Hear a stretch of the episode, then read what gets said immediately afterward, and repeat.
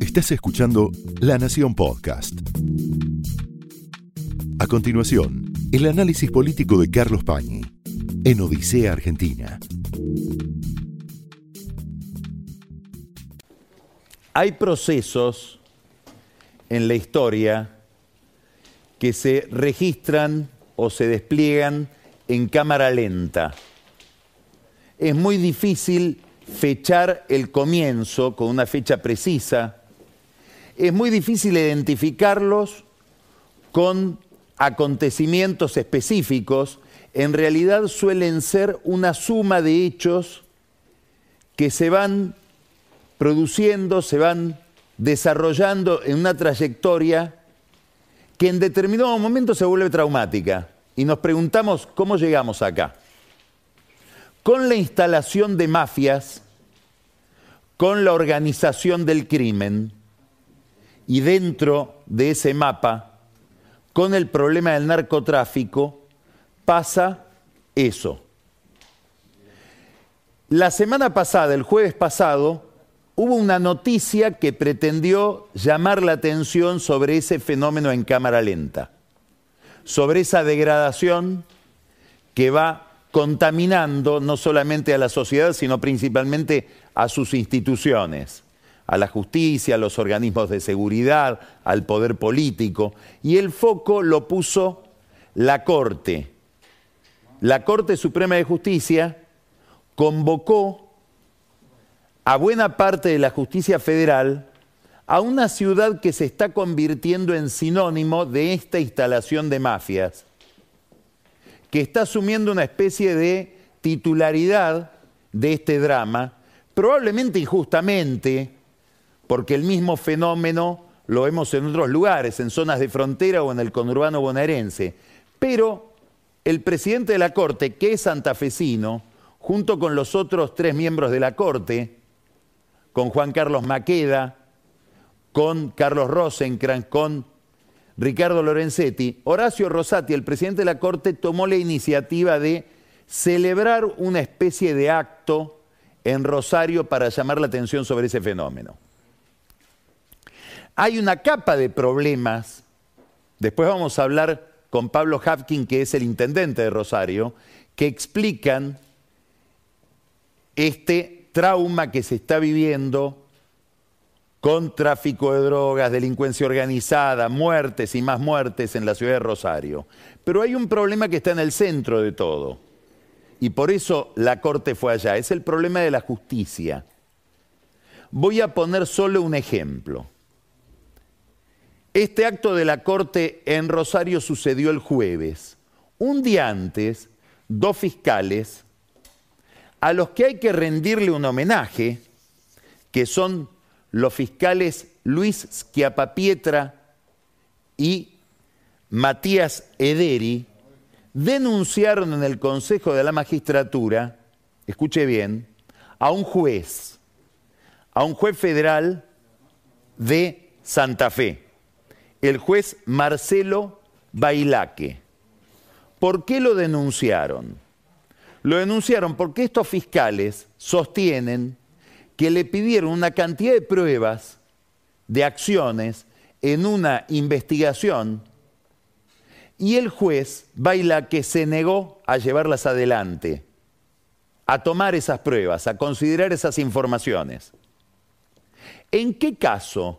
En el caso de la investigación de un narcotraficante llamado Marcelo Alvarado, que lidera una banda enfrentada a la banda de los monos, estamos hablando de una pelea por el territorio en el tráfico de drogas, un narcotraficante que en el año 2012, ya en el año 2012, es decir, hace 10 años, y esto se sabe por boca de un testigo eh, con identidad reservada, un arrepentido de la banda de Alvarado, en el 2012, este narcotraficante ya se vanagloriaba de haber matado 100 personas.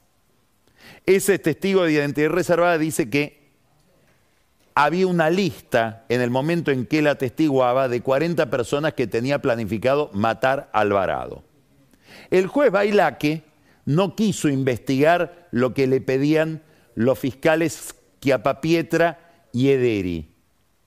Por eso lo denunciaron en el Consejo de la Magistratura. Lo curioso es que hay vacantes en la justicia federal, en la Cámara Federal de Santa Fe de Rosario, y uno de los candidatos a cubrir esa vacante, eh, una, una de las dos vacantes, es justamente el juez Bailaque que se negaba a investigar al narcotraficante. El otro candidato que está en el Senado para ocupar una de las vacantes es el juez Daniel Alonso, a quien la Corte Suprema de Justicia sancionó y denunció ante el Consejo de la Magistratura en el tema de la composición del Consejo, ¿por qué? Porque le había pedido al Congreso hace poquitos días que se levante en contra de la Corte desobedeciendo el fallo de la Corte sobre la composición del Consejo y la declaración de inconstitucionalidad de la ley vigente en ese momento. Es decir, que para entender en parte, vamos a pedirle después al intendente Hapkin que nos dé un panorama más complejo y más amplio de lo que pasa en Rosario, pero una punta para entender lo que pasa allí es eh, ponerle atención a este déficit judicial que es más amplio y más complejo. ¿Por qué? Porque hoy en Santa Fe, en la Justicia Federal de Santa Fe, hay aproximadamente un 30% de vacantes en los tribunales. Y están estas vacantes en la Cámara que pretenden ser cubiertas con estos dos jueces con ejemplos tan poco edificantes. Ahora, hay que mirar bien lo que está haciendo la Corte. ¿Por qué? Porque obviamente los jueces de la Corte siempre tienen en su accionar, en su visión de las cosas, una mirada una visión política. Desde el comienzo, en todas las cortes del mundo pasa esto. Y es inevitable que pase, porque la Corte ejerce una, ejerce una función política tan importante como, como determinar qué es constitucional y qué no. Esto está reforzado en esta Corte porque está integrada por políticos, no solamente juristas. Son juristas que han ejercido la función política concreta. En el caso, por ejemplo, de Maqueda, ha sido diputado, constituyente, senador, presidente del Senado.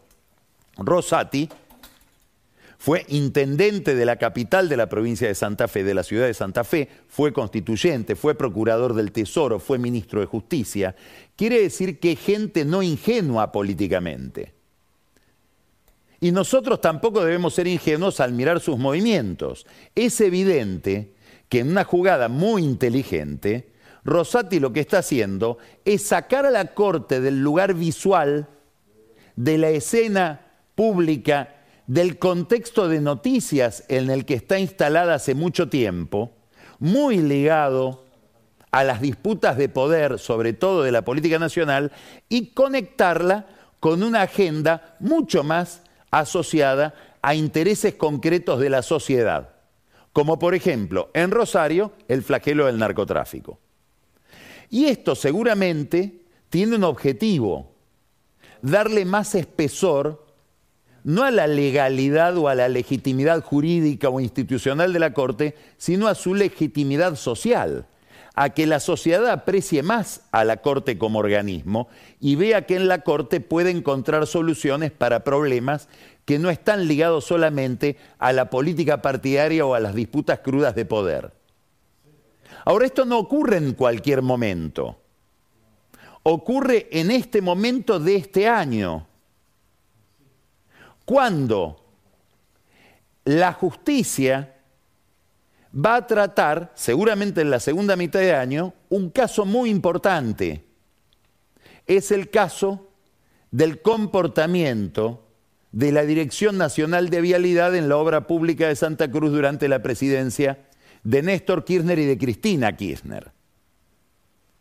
Llega el momento de los alegatos en el juicio oral y quienes conocen el expediente afirman que los fiscales han acumulado una cantidad de pruebas demoledora que, pueden tener, que puede tener un efecto muy importante sobre la opinión pública en relación con el kirchnerismo y sobre todo con la vicepresidenta. ¿Qué tiene que ver con esto con la Corte? Es una causa muy importante. ¿Por qué? Porque técnicamente, si se demuestra que ahí hubo sobreprecios, se podría empezar a demostrar o a conectar mejor la masa de dinero que surge de esos sobreprecios con el pago de coimas que finalmente se blanqueaban en los hoteles de la familia Kirchner. Donde, por una gran desaprensión, seguramente de Néstor Kirchner, figura o figuraba como directora Florencia Kirchner, que no tiene nada que ver con la política. Inclusive Elisa Carrió dijo en su momento, a mi juicio con gran sensatez, hay que sacarla de estos temas a esa chica que está un poco de prestado metida en un drama judicial. Ahora, es un tema importante porque, porque una vez que en un juicio oral queda jurídica y públicamente constituida la imagen de que hubo delito, es muy difícil que después la Corte lo pueda corregir. El abogado de Cristina Kirchner, Carlos Beraldi, ha llenado a la Corte de Expedientes pidiendo que se detenga este proceso, que no se llegue al juicio oral y se revise toda la prueba, sobre todo las auditorías sobre obra pública en Santa Cruz, sosteniendo que esas auditorías han sido muy deficientes y que si se hicieran de nuevo se probaría que no existen los delitos que se le imputan a los funcionarios y arriba de esos funcionarios a la expresidenta y actual vicepresidenta. Ese pedido a la Corte para que intervenga en el medio del proceso evaluando la calidad de la prueba, ya lo hicieron otros funcionarios sometidos a investigaciones por corrupción. El más reciente, a fines del año pasado, el exgobernador Sergio Uribarri, de Entre Ríos. Y la Corte que dijo, como en otros casos, no. Nosotros nos dedicamos, los jueces de la Corte, a evaluar, a examinar causas con sentencia firme y nos limitamos dentro de ese examen sobre todo a ver si se violaron o no garantías constitucionales. El problema de la calidad de las pruebas en los expedientes corresponde a los, tribunales inferiores. En todo caso, las cámaras pueden revisar lo que hacen los tribunales de primera instancia. En segundo lugar, la Cámara de Casación puede revisar todo el proceso, inclusive de la Cámara Federal, y finalmente están los tribunales orales donde hay otra instancia de revisión. Todo eso ocurre durante el proceso. Es decir, que Cristina Kirchner tendría, en principio, no sabemos porque la Corte puede cambiar de opinión, pero si se sigue el caso Urribarri, tendría una mala noticia por parte de la Corte y se llegaría al juicio oral con estas consecuencias bastante traumáticas para su imagen pública. ¿Por qué esto es importante? Bueno, porque ese pronunciamiento de la Corte podría tener subliminalmente, tácitamente, un efecto sobre los tribunales inferiores en todas las demás causas donde está siendo investigada la vicepresidenta, expresidenta y los funcionarios que están ligados a ella o que estuvieron ligados a ella. Si uno se pusiera en la cabeza de Cristina Kirchner, si mirara todo eso desde sus, todo esto que estamos mencionando desde sus creencias, desde sus criterios, uno llegaría a esta conclusión, que seguramente es la conclusión a la que llega ella. Como todo es política, como no hay ninguna dinámica, ninguna lógica en la vida pública que no sea susceptible de ser condicionada, enderezada, corregida por el poder del que manda, lo que estoy padeciendo yo, puede pensar ella, es algo que ocurrió en el terreno electoral y tiene que ver con la administración de Alberto Fernández. Una pérdida de poder, una pérdida de votos, por eso me está yendo mal en la justicia. El problema no es jurídico, es político. Y acá es donde se conecta el destino judicial de la vicepresidenta con las inquietudes que ella tiene respecto de la situación política del gobierno. Situación política cada vez más delicada porque si uno escucha lo que dicen los encuestadores que están realizando encuestas en este momento, lo que le llega del público es un gobierno que se derrumba en su, en su popularidad. No hay que olvidar, este es un dato clave para entender todo el clima oficial, que en las elecciones del año pasado, sobre todo en las primarias, el Frente de Todos perdió 40% de los votos respecto de los votos que había obtenido en las elecciones de 2019. Una empresa que pierde el 40% de su mercado es una empresa en crisis. Y el Frente de Todos está en crisis, el kirchnerismo está en crisis. Y no hay que olvidar que este diseño que adquiere el oficialismo es un, diseño que proviene de una idea originaria de la vicepresidenta, es decir, que ella está involucrada en, esta peripecia que por momentos tiende el kirchnerismo a atribuir solo a Alberto Fernández. ¿Qué mira ella de este problema? ¿Qué mira Cristina Kirchner de este problema? Cuando está mirando su destino judicial, la caída electoral, ¿a qué se debe? A mil razones, pero sobre todo a una. La caída del poder adquisitivo del salario. Y tiene razón. Hay mil factores que determinan el voto. Pero hay uno principal, la capacidad que tiene alguien con su salario, con sus ingresos, de llegar a fin de mes. Y eso ejerce un impacto sobre el humor social que se traduce después en las elecciones. Por eso ella está tan preocupada por el fenómeno de caída del salario real que viene afectando a la Argentina desde hace muchos meses, desde hace mucho tiempo. ¿Qué estrategia sigue el kirchnerismo respecto de este problema, una estrategia bastante primitiva. Tan primitiva que uno piensa, ¿será una estrategia o es solo un impulso? Y un impulso un poco adolescente, que es decir, me diferencio, somos otra cosa. Pero si hasta ayer, ¿cómo haces para diferenciarte de Alberto Fernández? Bueno, empiezo a decir cosas y sobre todo a hacer cosas que delante de mi público me hagan parecer diferente. Por ejemplo, lanzo iniciativas desde el Congreso que sean distintas o que se adelanten a las que podría estar tomando el Poder Ejecutivo. Por ejemplo, aumento del salario mínimo vital y móvil. Martín, idea, idea, de Máximo Kirchner. Martín Guzmán, el ministro de Economía, dice, bueno, era obvio. ¿Cómo obvio? Y sí, hay un consejo del salario mínimo que se iba a reunir y iba a aumentar el salario mínimo vital y móvil. Pero es que la intención de Máximo Kirchner y del kirchnerismo en el Congreso ignora, no es que ignora, no le interesa ese tecnicismo. Lo que está diciendo, queremos hacerlo nosotros para que la gente nos perciba distinto y no reciba de nosotros malas noticias, como las que recibe del gobierno. Acaba de haber otra iniciativa similar, que es el, la reducción, que es un aumento de salario del mínimo no imponible del impuesto a las ganancias que el diario El Cronista, muy ligado a Massa, porque pertenece a José Luis Manzano y Daniel Vila, publica de esta manera. Fíjense qué lindo título. Como pidió Massa, se adelanta la suba del mínimo de ganancia, porque Guzmán no se hubiera dado cuenta solo de que había que bajar el mínimo no imponible del impuesto a las ganancias. Y ahí aparece Massa con Guzmán. Seguramente Massa es el que le da instrucciones a Guzmán o el que se adelanta. Esto, esta jugarreta de atribuirse desde el Congreso medidas del Poder Ejecutivo, ya la hacía Massa durante el gobierno de Macri. Con inteligencia, Massa es sumamente sagaz y astuto, veía el proceso hacia dónde iba y decía, estos tipos van a tener que hacer esto, lo adelanto yo. O a veces se enteraba de lo que estaban por hacer y él tomaba la iniciativa de adelantar la noticia. Ahora lo curioso es que ya no se lo hace a Macri, se lo hace a Alberto Fernández, se lo hace al ministro Guzmán.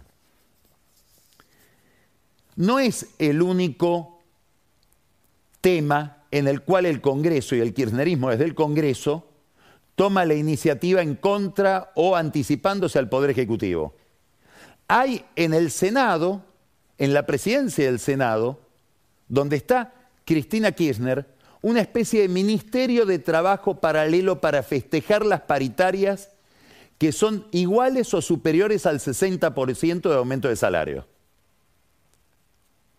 En el caso de la construcción, ahí no se festejó porque pareciera ser que Gerardo Martínez no pertenece al club de preferidos de Cristina Kirchner, pero sí en el caso de Sergio Palacio, que es el, eh, Palacio es el, el secretario general de la bancaria, en el caso de los camioneros, donde también ha habido un aumento que es bendecido por el kirchnerismo, aunque eso genere inflación. ¿Por qué? Porque va siempre en la misma dirección. Hay que recuperar el poder del salario. A propósito de camioneros, vamos a hacer una nota al pie de página.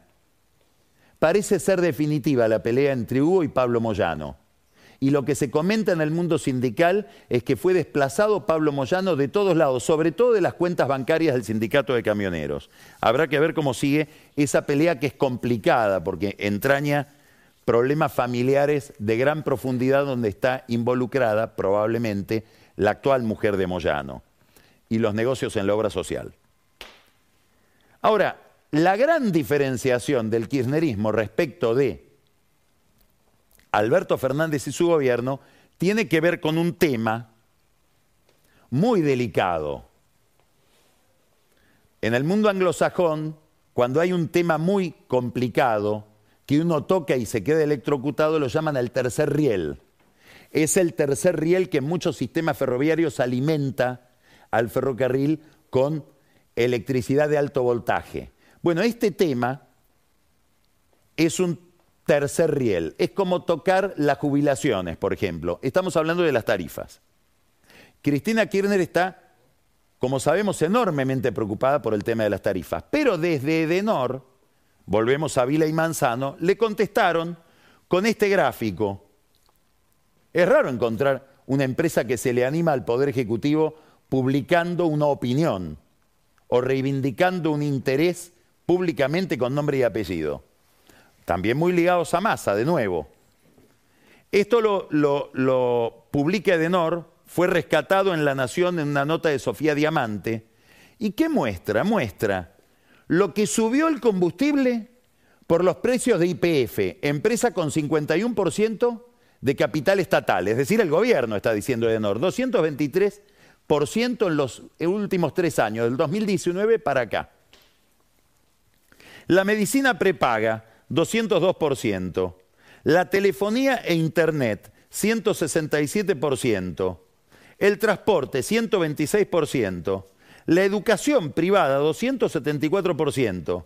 Pero subrayan la nafta, porque hablamos de energía y hablamos del gobierno. Y lo que subió la factura de electricidad, 30%. Ahora uno se pregunta, ¿Cómo hace una empresa que tiene semejante atraso en sus ingresos respecto de, digamos, la inflación? No le paga lo que compra a Camesa. Es decir, ¿cómo se resuelve este retraso? La empresa que le compra la electricidad a su vez a una empresa estatal que es Camesa, no le paga esa electricidad y va acumulando una deuda extraordinaria.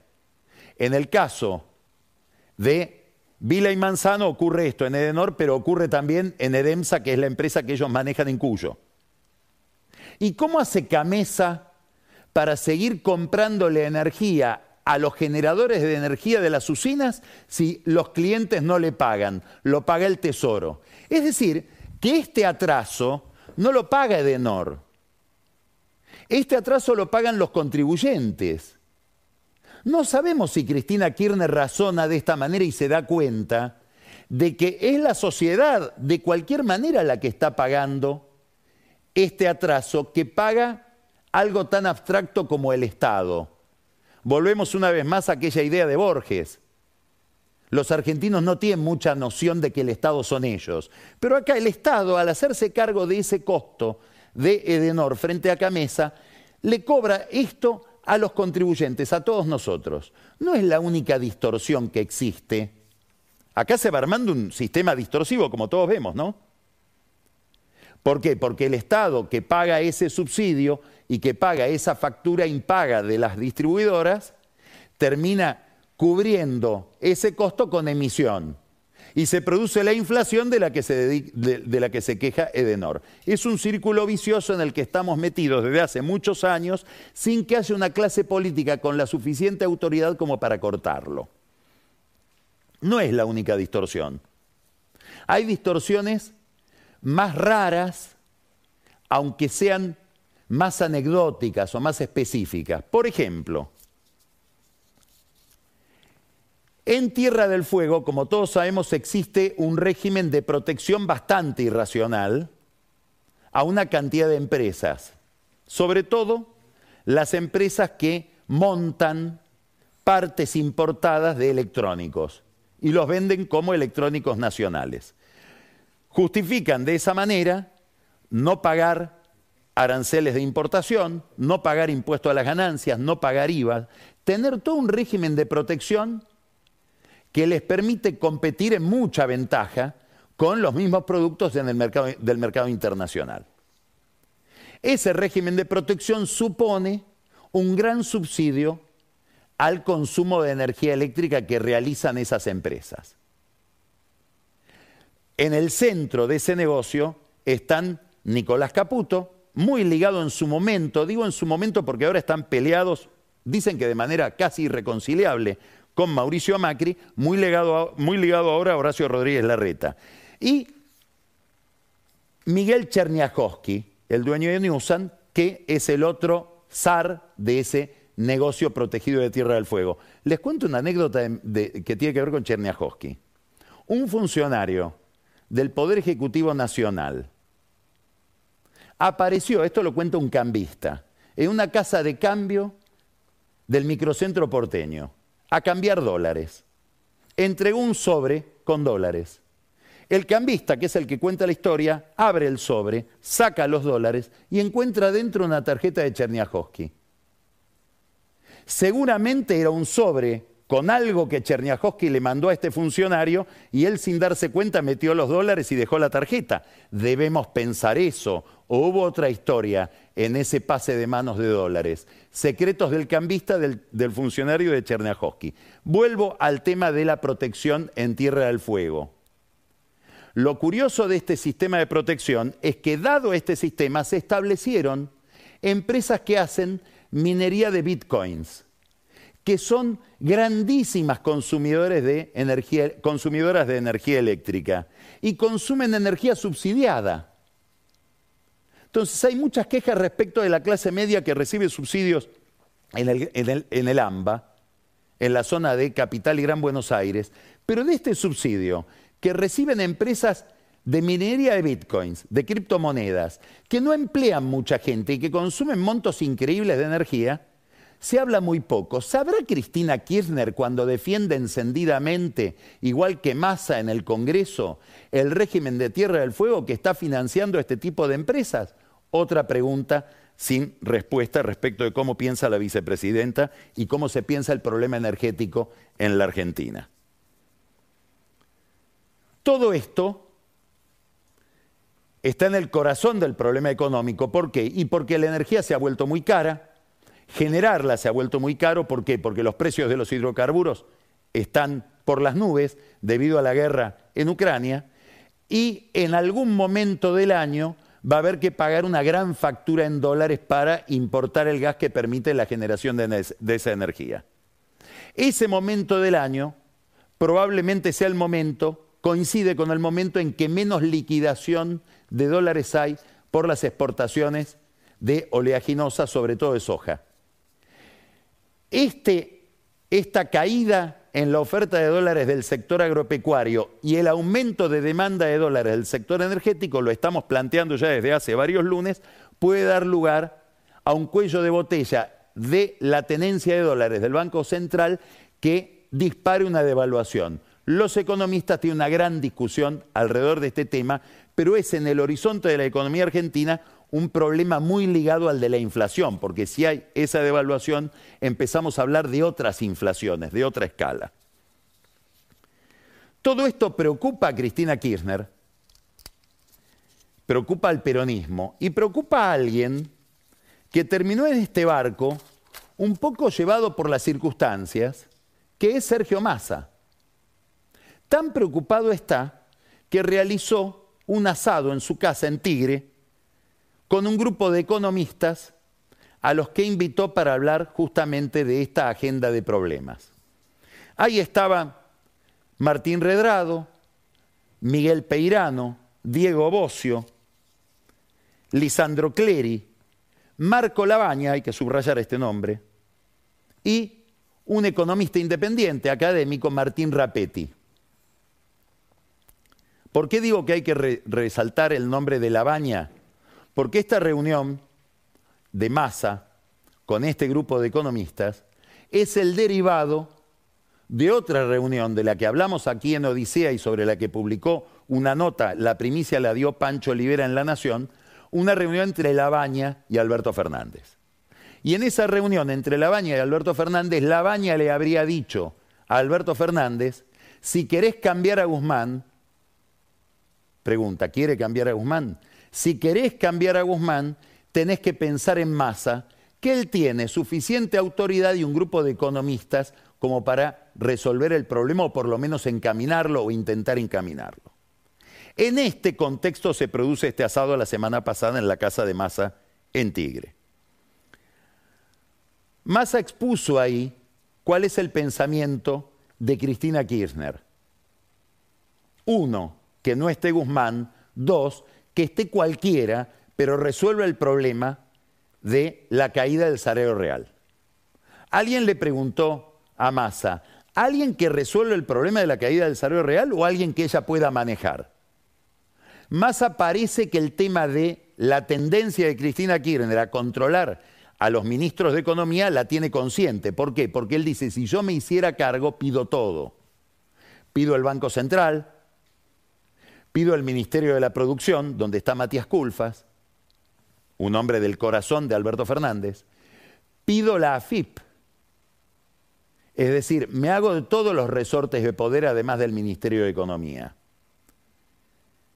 Ahí apareció el problema técnico. Y el que más lo desarrolló fue Rapetti, que planteó, si hay que bajar el nivel de deterioro del salario real, mejor dicho, si hay que mejorar la capacidad adquisitiva del salario, a eso se llega por una vía, casi exclusivamente. No solamente bajando la inflación, sino abaratando el dólar. Porque casi todo lo que consume un asalariado, cualquier persona, todo lo que consumimos, de, un, de un modo u otro, está hecho de dólares. Aún los bienes más rutinarios o son importados o están hechos con insumos que se pagan en dólares. Por lo tanto, si se baja el precio del dólar, mejora el salario porque se abarata todo. Ahora, Rapetti dice, eso es lo que no se puede hacer. ¿Por qué? Porque faltan dólares. En realidad no es que falten dólares, sobran pesos. Y la gente, como sobra pesos y ese peso se deteriora por la inflación, busca refugio en el dólar. Si además lo vuelvo más barato, voy a tener más refugio en el dólar y lo que voy a tener es una escalada en el tipo de cambio. Es decir, voy a acelerar el riesgo de devaluación. Esto, por supuesto, deprimió un poco a Massa, a pesar de que otros en la mesa intentaron alentarlo diciendo, bueno, pero con la guerra el precio de las commodities puede mejorar, podría ser que se haga el gasoducto y haya más oferta de dólares. ¿Por qué? Porque no vamos a necesitar esos dólares para comprar barcos en el exterior. Y acá aparece el tema del gasoducto, que es muy interesante, porque, más allá de toda la retórica del gobierno, Macri había dejado todo para que el gasoducto se hiciera de inmediato. Pasaron más de dos años y Alberto Fernández no lo pudo hacer. No lo pudo hacer tampoco Guzmán. Fíjense lo que acaba de pasar. Una pesadilla para Alberto Fernández. Tuvo que recurrir al equipo de Julio Devido, en la idea de que por lo menos saben hacer las cosas y las terminan.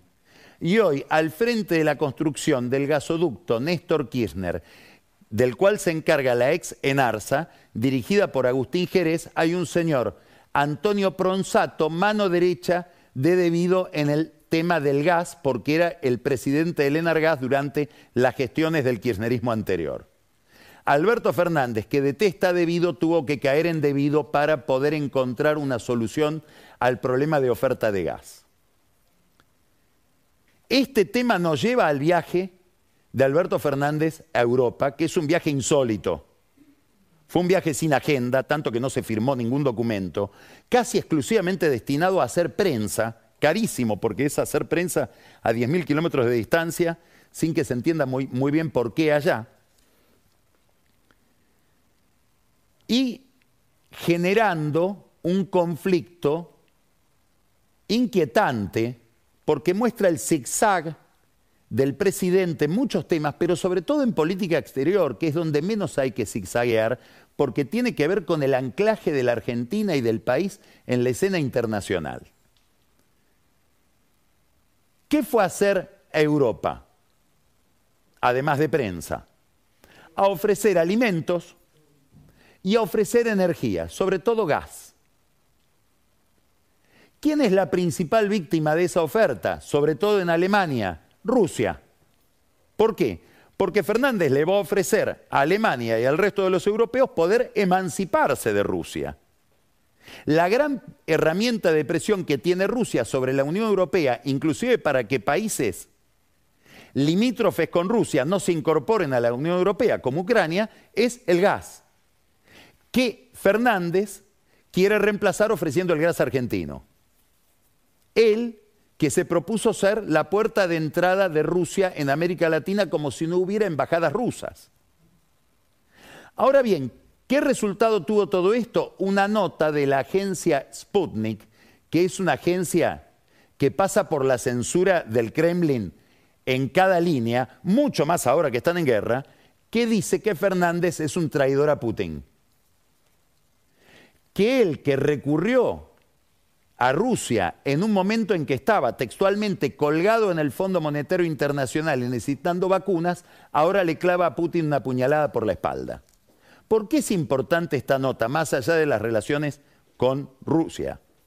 Que obviamente impactan muchísimo en el tema sanitario. Después vamos a hablar de esto con Pancho Olivera. Nosotros dependemos mucho de una vacuna rusa que ahora nadie va a querer aceptar en el mundo. Es importante porque esta nota de Sputnik la leen los amigos de Rusia, Venezuela, Nicaragua, Bolivia, Cuba, que son el sostén de Alberto Fernández como presidente de la CELAC.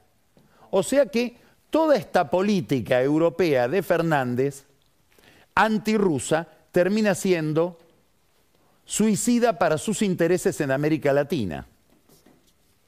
No es el único papelón que pasó la Cancillería, porque el responsable de toda esta desorientación sería Santiago Cafiero, que como canciller debería ser el asesor de Fernández en estos movimientos. El propio Cafiero tuvo una gaf que la contamos acá, quiero volver a contarla, con el Papa. Hizo algo que no gusta en ningún lado, mucho menos en el Vaticano. Ya que voy a la Bienal de Venecia, me doy una vueltita por el Vaticano y lo veo al Papa en Santa Marta. La Santa Sede comunicó mientras él estaba en vuelo que el 22 de abril no lo podían recibir porque el Papa estaba mal de la rodilla. Y le cancelaron la visita a Cafiero con el Papa. Ese día, el 22 de abril, la Santa Sede comunicó a través de su sala de prensa que el Papa suspendía las actividades durante todo el día. Pero ¿qué pasó?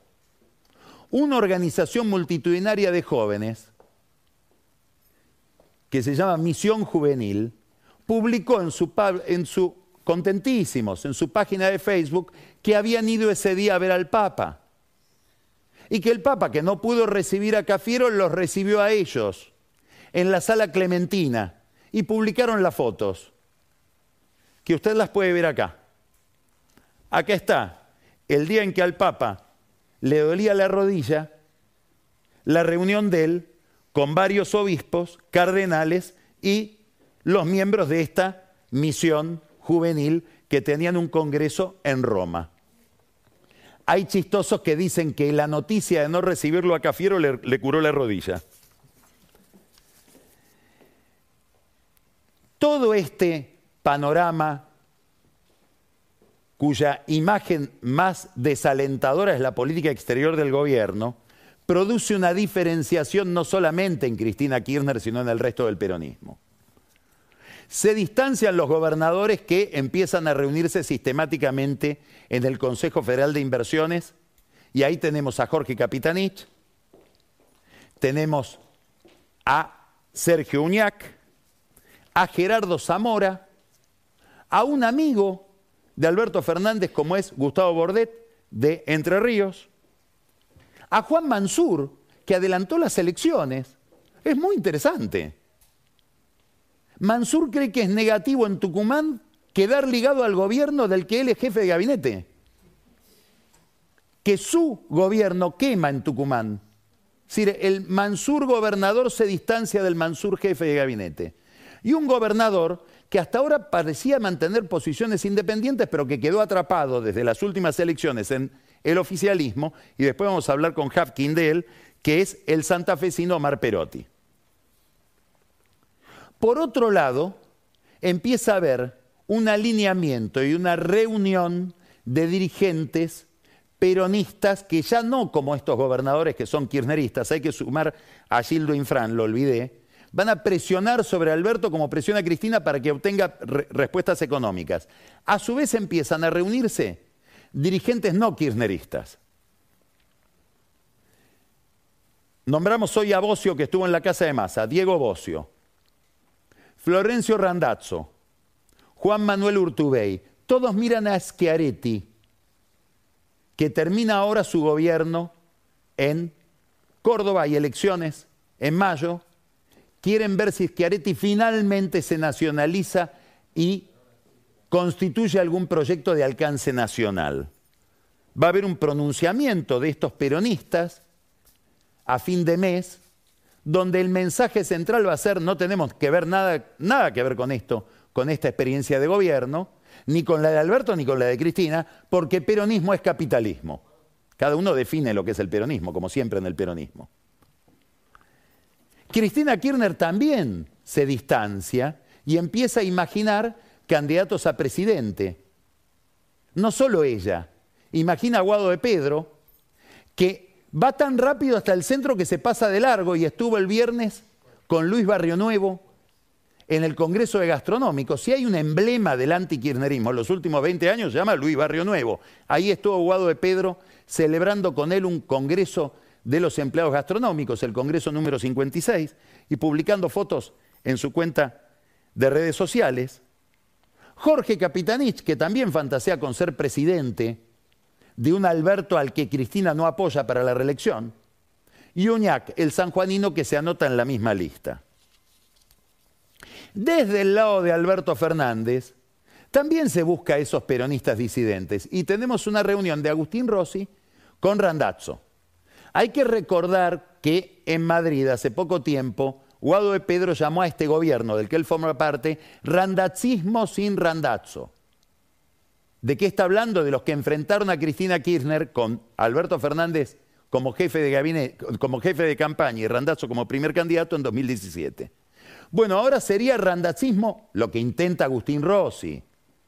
Randacismo con Randazzo y dejaron trascender para mortificar a la cámpora que a lo mejor Alberto Fernández está pensando en darle a Randazzo IPF, que es un área de un área apreciadísima por la cámpora. Monzó, desde Juntos por el Cambio, también mira ese peronismo y trata de ejercer un puente o tender un puente entre radicales y el PRO y esos peronistas disidentes. Es importante todo esto porque se lleva la pelea también a la provincia de Buenos Aires y al conurbano bonaerense. Escuche esto.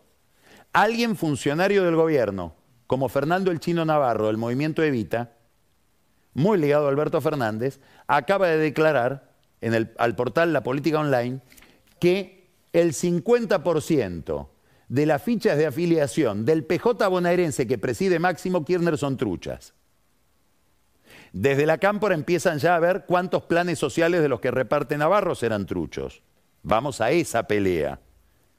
El socio en el movimiento Evita de Navarro, que es Emilio Pérsico, acaba de hacer un movimiento inquietante para muchos dirigentes del PJ bonaerense. Se compró o pidió prestada la casa de Mario Eduardo Firmenich en La Matanza.